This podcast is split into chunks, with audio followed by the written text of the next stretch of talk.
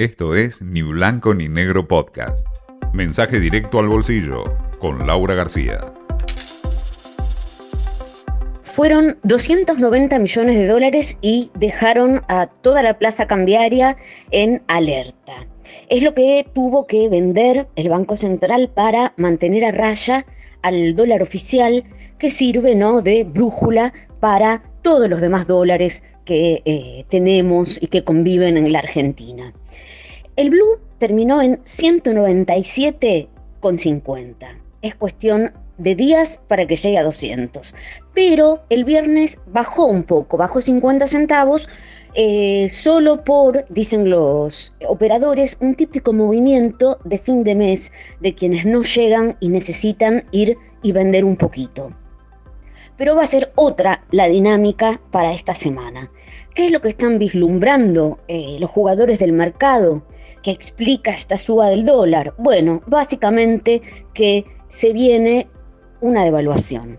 Deberíamos decir otra devaluación. La duda es poselecciones, cuál es la modalidad por la que se va a optar, eso va a depender de qué tan exhausto esté el Banco Central. Una es one shot así le dicen los economistas, quiere decir una devaluación de una vez, el dólar da un salto de un cierto valor a otro valor superior. O bien la otra opción es acelerar el ritmo mensual de devaluación que viene manteniendo mes a mes el Banco Central. ¿Qué pasa? Claro, porque los importadores tienen cada vez más em, limitaciones, restricciones encima para poder hacerse de dólares, para mm, pagar sus eh, ventas en el exterior. Y en un punto, esta pila de restricciones termina teniendo este efecto boomerang. Piensen que el dólar oficial subió 19% este año, cuando se espera que la inflación quede arriba del 50%. Entonces, bueno, el importador, si no puede acceder al dólar oficial, no le importa, paga lo que necesite para poder hacerse de, los dólares. Bueno, y en este contexto, tan, tan poco, tan desprovisto de, de confianza, ¿no? Llega el dólar solidario.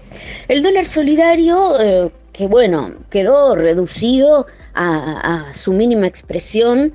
Eh, ¿Se acuerdan la época en que congestionaba las páginas de Internet por las compras? Bueno, han puesto tantas eh, limitaciones para poder comprarlo que eso ya no es posible, lo que no quiere decir que no exista el apetito por la divisa, ¿no? Pero bueno, recordemos, el dólar solidario es un dólar que se puede comprar eh, legalmente, pero que al dólar oficial hay que sumarle el impuesto país y un descuento eh, por ganancias, con lo cual está a 173.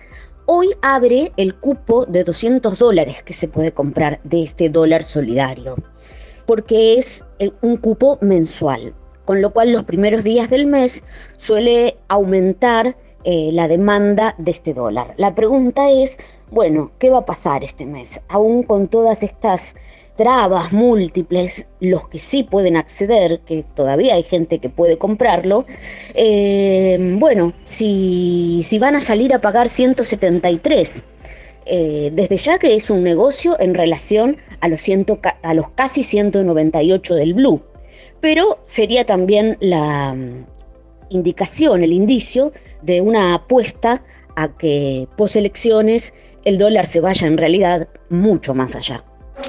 Esto fue Ni Blanco ni Negro Podcast.